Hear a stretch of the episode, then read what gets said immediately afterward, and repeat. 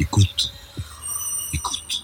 Bonjour, mon invité aujourd'hui est Arnaud Dubien, qui est directeur de l'Observatoire franco-russe à Moscou, également chercheur associé à l'IRIS, et donc euh, avec Arnaud Dubien, on va parler de la Russie et de Vladimir Poutine. Bonjour Arnaud Dubien. Bonjour Pascal. Alors, est-ce que Poutine fait son quatrième mandat, mais il commence à être contesté politiquement, les municipales sont pas très bien passées, il y a un mouvement de contestation sur les retraites, est-ce que l'aura de Poutine est en train de faiblir auprès de la population russe? Il y a deux choses qu'il faut rappeler. Premièrement, c'est que Vladimir Poutine a été réélu en mars 2018 euh, pour un quatrième mandat et qu'il a reçu à cette occasion-là un mandat fort de la population. Mais un mandat ambigu. Ambigu pourquoi? Parce que le vote Poutine reflète des attentes euh, très différentes, parfois même contradictoires et inconciliables de groupes différents. La population exprime une très forte demande sociale. La bureaucratie, qui est un groupe en soi, euh, souhaite le statu quo. et les oligarques aussi et s'inquiètent euh, surtout euh, de l'avenir de leur patrimoine et de la question de la succession de 2024, question sur laquelle on reviendra euh, probablement. Et puis il y a le gouvernement, les autorités qui évitent de trancher et qui souhaitent probablement optimiser le système sans le remettre en cause, bien sûr. Deuxième chose, le climat politique général en Russie a changé depuis l'été 2018, c'est-à-dire immédiatement après la réélection de Poutine. Il a, il a changé euh, pour une raison qu'on peut aisément comprendre en France, c'est euh, l'adoption d'une réforme des retraites euh, qui a touché l'électorat de Poutine, le cœur de son électorat, un électorat plutôt provincial, conservateur. Bon, la philosophie de cette réforme, c'est le relèvement de l'âge de la retraite, ce que là aussi on connaît assez bien en France, mais avec cette différence que l'espérance de vie en Russie est moins élevée qu'en France. Euh, et donc beaucoup d'électeurs de, Poutine ont eu l'impression qu'une sorte de pacte avait été euh, rompu. Et effectivement, ce qu'on voit dans tous les sondages, et il y en a trois qui sont faits toutes les semaines en Russie, y compris par des instituts qui ne sont pas proches du pouvoir, ce sont les intentions de vote, si l'élection présidentielle avait lieu le dimanche prochain, c'est la confiance, question ouverte, et l'approbation de l'action du, du président dans l'ensemble, on voit que dans tous ces sondages, Poutine a reculé de 20 points. Alors, est-ce que le Vladimir Poutine est, en danger? Euh, Est-ce que le régime est menacé? Non, mais il y a une forme de désamour qui, pour la première fois, touche Poutine lui-même, euh, sa personne. On voit par ailleurs, mais c'est peut-être un autre sujet en réalité, même si c'est une manifestation de ce désamour, on a vu, et c'est nouveau, des manifestations à Moscou cet été, lié au refus d'enregistrement de certains candidats d'opposition dites hors système. Euh, on a vu que le Kremlin a dû reculer, souvent, c'est intéressant. Euh, on a vu, et c'est plus inédit encore et plus intéressant peut-être, en région, euh, à Ekaterinbourg, dans l'Oural, dans le nord de la Russie, Arkhangelsk, des mobilisations spontanées euh, contre soit la construction d'une cathédrale dans le principal parc public de la ville, soit contre un centre d'enfouissement. Qu'est-ce que ça veut dire? Ça veut dire que, d'une part, la société russe n'est pas amorphe, elle n'est pas monolithique derrière Poutine.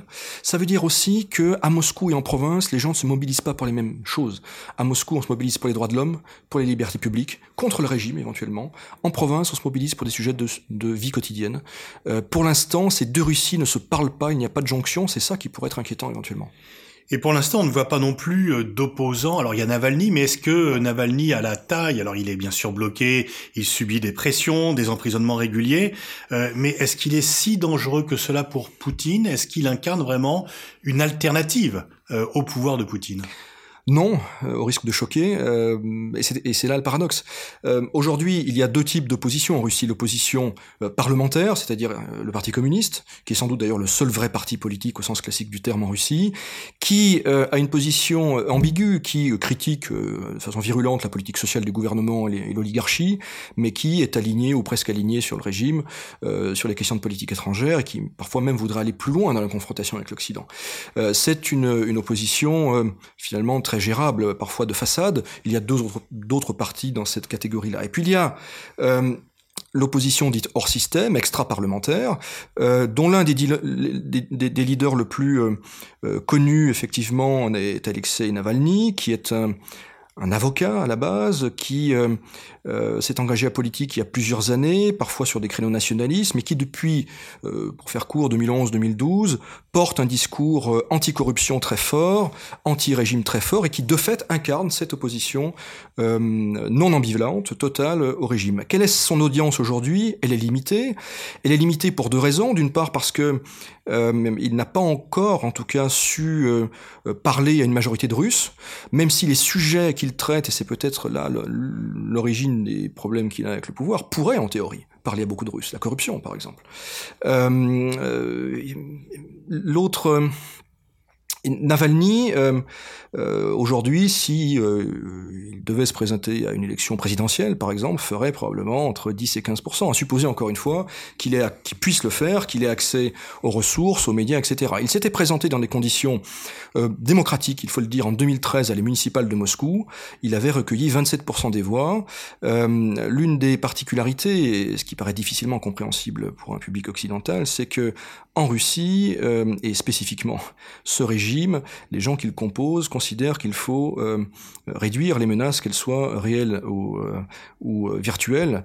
et très clairement, il y a là une forme d'anticipation à l'égard de Navalny. les gens considèrent aussi que une élection à 80% sans opposants est plus légitime qu'une élection à 51% avec des opposants. Alors, euh, projetons-nous un peu dans l'avenir. Est-ce que Poutine prépare sa succession? Est-ce que, comme certains le disent, il serait tenté pour modifier la Constitution pour se présenter pour un cinquième mandat qui serait un sixième de fait? Euh, Quelles sont les, les projections que l'on peut faire en 2019 d'une situation quand même qui a lieu dans cinq ans? Alors, tout d'abord, euh, il faut dire que tout le monde y pense et pas grand monde en parle de cet échange de 2024, qui est effectivement le terme du dernier mandat théoriquement possible au terme de la Constitution pour Vladimir Poutine. Euh, personne n'en sait rien. Il n'est pas sûr d'ailleurs que Poutine ait tranché lui-même sur la façon dont il va euh, gérer sa succession ou rester. Donc, on ne peut faire que des hypothèses. Moi, ce qui me paraît clair, c'est que Poutine ne modifiera pas la Constitution pour faire un cinquième mandat, euh, et pour faire donc un troisième mandat consécutif. S'il avait voulu le faire, il l'aurait déjà fait. En 2007, à l'époque, je le rappelle, le mandat présidentiel était de 4 ans, il avait terminé ses deux premiers mandats, il était plus jeune qu'aujourd'hui, même s'il n'est pas vieux, il était euh, beaucoup plus populaire qu'aujourd'hui, il y avait une vraie demande populaire pour qu'il reste, il a préféré euh, passer le relais provisoirement euh, à Medvedev. Et on, peut s'interroger sur les raisons qui conduisent Poutine à respecter les formes, peut-être que c'est effectivement une forme de formalisme hérité du, euh, du KGB, ou en tout cas euh, le sentiment diffus que ce qui est faisable en Asie centrale n'est pas très convenable pour un grand pays comme la Russie. Donc, je, a priori, j'exclus un cinquième mandat. Euh, ce qui me fait dire ça également, c'est que Poutine a été populaire par contraste tout d'abord avec Boris Yeltsin, qui était âgé, qui était, qui rappelait furieusement les dirigeants soviétiques début des années 80. Je ne crois pas intuitivement que Poutine ait envie de terminer comme ça, mais on ne sait pas.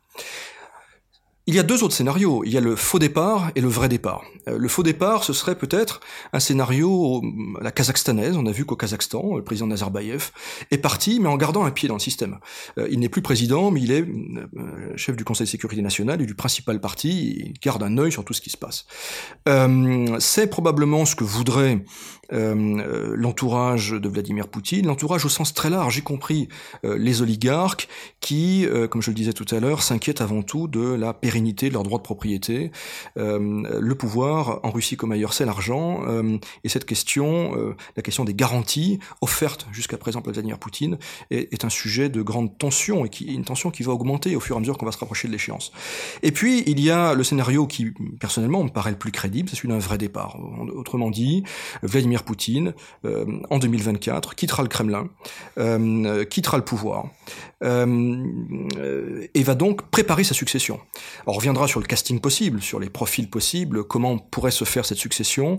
Euh, je voudrais dire que en Russie, il n'y a pas de pouvoir en dehors du Kremlin. Le power from behind, en Russie, ça n'existe pas.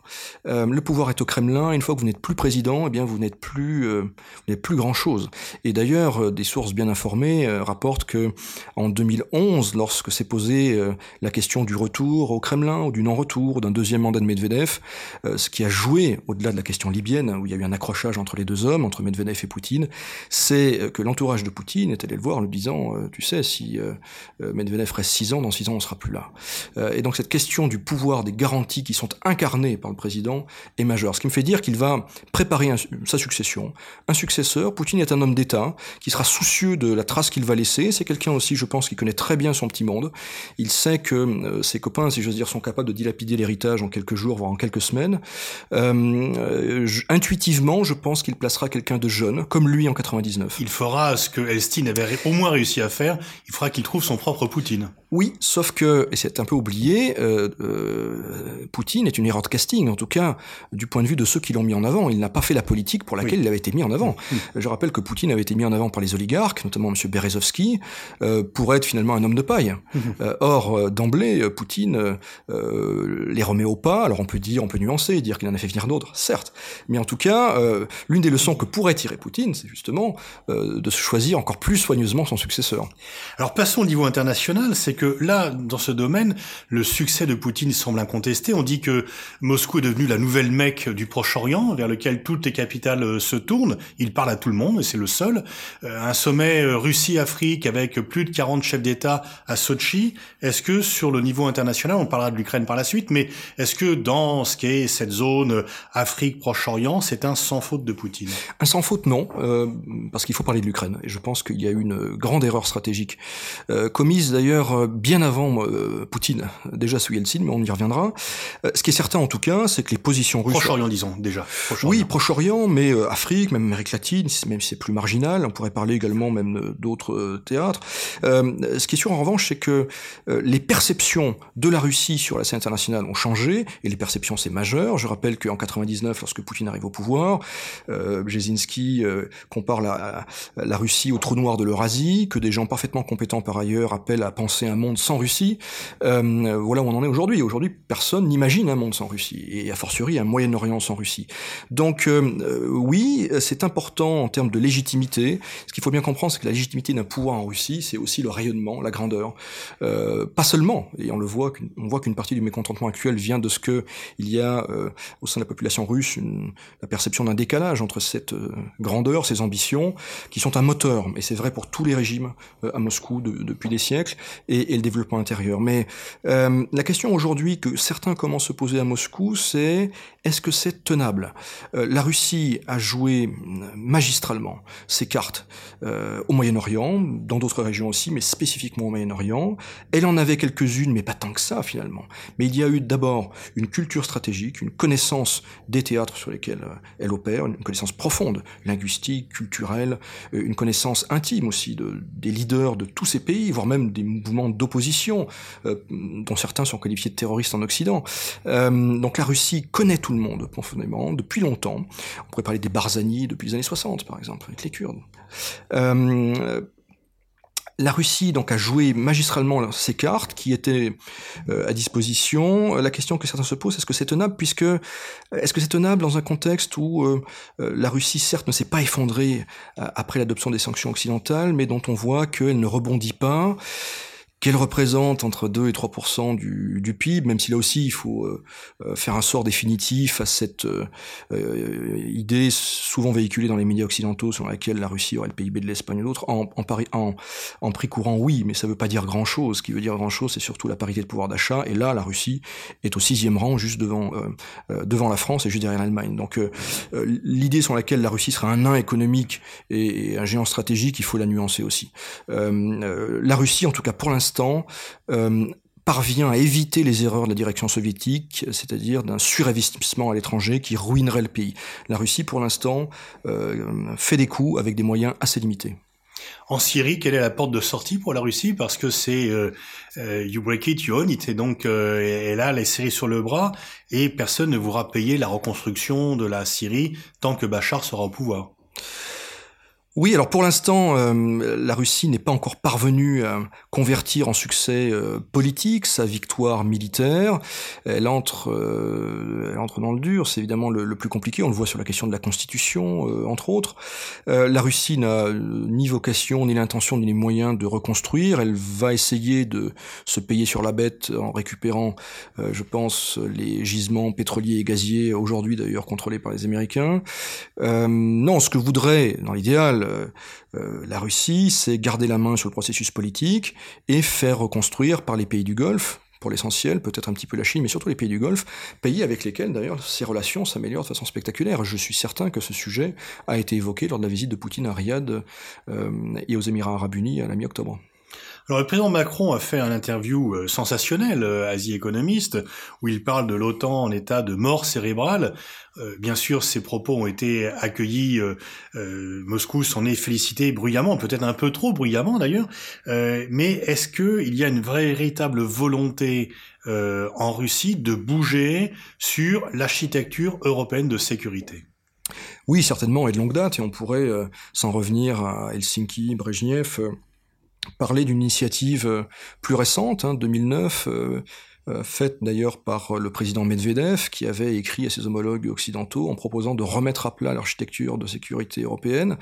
J'observe que la réaction de la France et, euh, et, des occidentaux de façon générale est à peu près la même, c'est-à-dire une fin de non-recevoir. Euh, pour des raisons sans doute euh, à la fois très différentes, entre-temps il y a eu l'Ukraine, et, mais aussi assez proches, c'est-à-dire qu'on considère, consciemment ou inconsciemment, que la Russie n'a pas voix au chapitre sur ces questions-là, qu'elle est l'ennemi ou l'adversaire potentiel, et donc on ne peut pas construire avec elle. Je pense que c'est le. Donc c'est à la fois l'État profond et l'OTAN profond. C'est exactement ça. Parfois l'État profond se reconvertissant à l'OTAN profond. Euh, alors oui, il y a un intérêt de, de fond. Est-ce que les Russes perçoivent ça de façon plus sérieuse cette fois-ci? En tout cas, ils voient que Macron euh, euh, est plutôt constant. Il y avait eu, je rappelle que Macron finalement était le seul des quatre grands candidats à la dernière présidentielle, c'est-à-dire ceux qui ont fait près de 20%, qui n'étaient pas favorables à une normalisation immédiate et sans condition avec la Russie. Il n'avait pas misé sur le, bon cheval. Euh, ceci dit, il y a eu Versailles très rapidement, de façon un peu contre-intuitive, un président qui signale euh, une volonté de repartir d'un bon pied dans une démarche de bonne foi. Euh, entre-temps, il y a eu plein d'incidents, Skripal, Kerch et, et la Centrafrique, des sujets qui ont empêcher finalement euh, cette impulsion initiale de se matérialiser, mais euh, il, il s'est produit d'autres événements majeurs à Paris avant même l'interview euh, euh à The Economist. C'est bien sûr la conférence des ambassadeurs du 27 août, et avant cela la rencontre de Brégançon entre Poutine et Macron. Là, je Macron... Conférence d'ambassadeurs où le président Macron, dénonçant l'état profond français, propose, dit que lui, sa politique, c'est un rapprochement avec la Russie. Absolument. le président Macron prend à témoin euh, sur un ton finalement assez menaçant, sa propre administration, ses ambassadeurs, en leur disant qu'il va mettre en œuvre une nouvelle politique à l'égard de la Russie et qu'ils devront l'appliquer, sans état d'âme, tout en sachant que ces gens-là euh, sont a priori plutôt hostiles, voire même certains franchement hostiles à cette euh, perspective. Il y a eu aussi avant la rencontre de Brégançon, qui a permis de, de, faire un large tour d'horizon, d'aborder tous les sujets, évidemment l'Ukraine, la Syrie, la Centrafrique, et donc les Russes voient ça, et je pense qu'ils sont convaincus de la sincérité de la démarche du président Macron, ils ont compris que Macron n'était pas un néoconservateur, que finalement, sur les questions de politique internationale, il revenait à des positions qu'on pourrait qualifier de gaulo-mitterrandienne, euh, ce dont ils ne peuvent que se réjouir. Maintenant, il y a beaucoup de, euh, de bémols. Le premier, c'est euh, la fragilité finalement de Macron, sa relative solitude sur la scène européenne. Est-ce qu'il finalement il a un pouvoir d'entraînement euh, ou est-ce que c'est la voix de la France seule? Est-ce qu'il serait prêt à assumer une, voix de la France seule contre ses partenaires sur la Russie?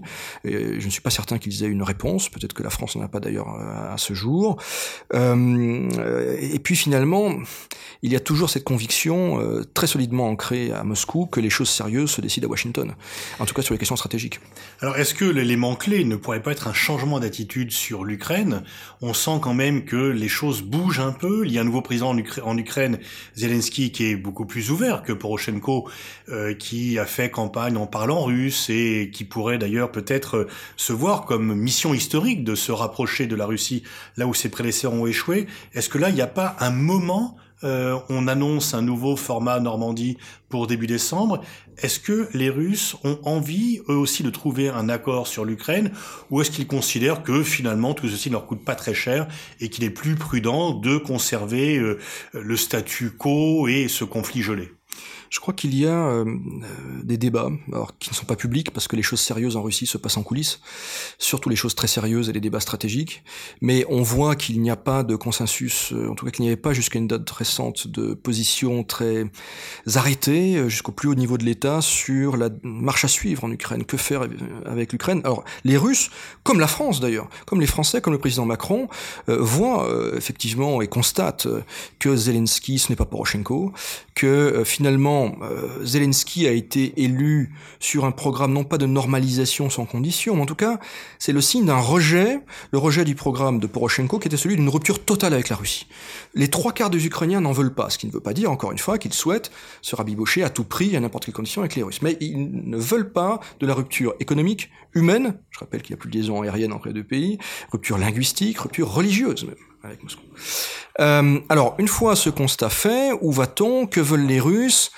Euh, ce qu'il faut bien comprendre, c'est que évidemment l'affaire ukrainienne, elle est euh, tragique, elle est complexe. Il y a eu 13 000 morts. ce n'est pas tout à fait fini sur le terrain, loin de là. Et puis il y a beaucoup d'enjeux pour la pour l'Ukraine, c'est vital. Donc elle ne peut pas, elle a perdu la guerre, il faut le dire. Les accords de Minsk traduisent la défaite militaire de l'Ukraine. C'est d'ailleurs l'une des raisons pour lesquelles elle n'a jamais vraiment mis beaucoup d'allant pour les appliquer. il y a aussi côté russe la crainte que finalement, s'il lâche les gages territoriaux, s'il lâche le Donbass, soit il y aurait une opération comme en Croatie en 95 en Krajina, soit euh, que le sujet de l'OTAN va revenir sur la table. Je crois que pour les Russes, le vrai sujet, c'est l'OTAN. Euh, tant que euh, cette phrase du paragraphe euh, du communiqué de, Bucarest euh, en 2008 euh, disant que un jour l'Ukraine et la Géorgie seront membres de l'OTAN, tant que tout ne sera pas soldé, je crains que les Russes ne, puissent pas ou ne veuillent pas aller beaucoup plus loin sur la question ukrainienne. Ceci dit, je pense que Poutine, contre une partie de sa bureaucratie, de ses généraux, du FSB et d'autres acteurs, comprend l'intérêt à sortir du bourbier et finalement à ne pas laisser à son successeur, par exemple, le dossier ukrainien euh, en friche. Il voit aussi, euh, je pense, euh, qu'il y a une réelle bonne volonté côté français, qu'il y a un affaiblissement relatif de Madame Merkel, qui était dans le format Normandie peut-être la personne la plus problématique. Il y a effectivement le facteur Zelensky, qui est quand même le facteur majeur. Et euh, l'accord et les signaux donnés ces derniers jours euh, en vue du sommet Normandie du 9 décembre à Paris sont plutôt encourageants. Mais rien ne sera simple parce qu'il y a encore une fois un enchevêtrement de questions, avec y compris un, dossier gazier qui est extrêmement compliqué et qui tombe en même temps. Euh, ça doit être réglé en décembre. Tout ça fait que finalement il y a une fenêtre d'opportunité très clairement, mais que cette fenêtre. il y a aussi une fenêtre tant que Trump est au pouvoir parce qu'il est peut-être plus facilement accepté une solution avec avec Poutine que le, son successeur. Et, est-ce que là, donc, Poutine ne pourrait pas réussir une superbe intagale en trouvant un accord euh, qui lui est finalement favorable, qui pourrait commencer à discuter sur la levée des sanctions et qui pourrait peut-être recréer cet axe, euh, enfin cet axe, cette liaison euh, Moscou-Berlin-Paris? Peut-être. En tout cas, ce qui est sûr, c'est que les Américains sont hors jeu. Ils n'étaient pas euh, présents au format Normandie.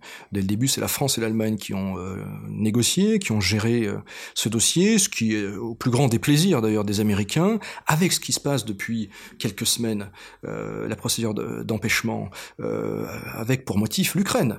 De fait, les Américains ne sont plus présents dans ce processus, ce qui pose un vrai problème aux Ukrainiens, peut-être aussi aux Allemands, mais moins. et à l'inverse, ça rend possible certaines choses, et c'est, je pense que c'est vu très favorablement, bien sûr, par euh, euh, par les Russes.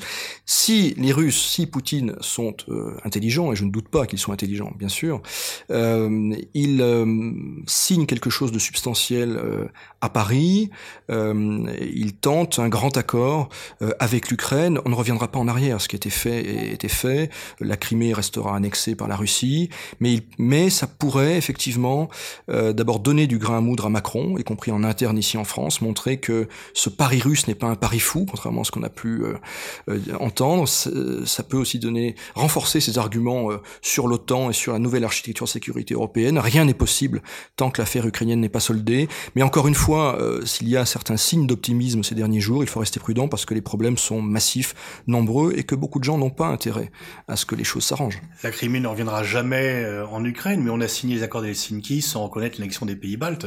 Donc on peut très bien trouver un accord sans reconnaître l'annexion de la Crimée et finalement on établit de nouvelles relations avec Moscou.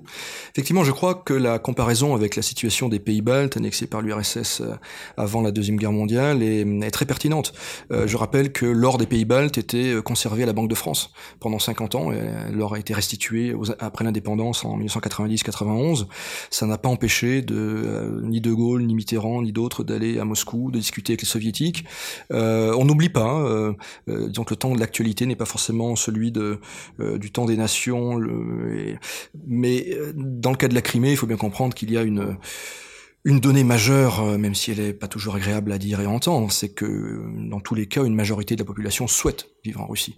Alors pas toute la population, on pourrait parler des Tatars par exemple, mais il est évident, en tout cas à mes yeux, qu'un référendum conduit dans des conditions parfaitement démocratiques aboutirait à peu près au même résultat.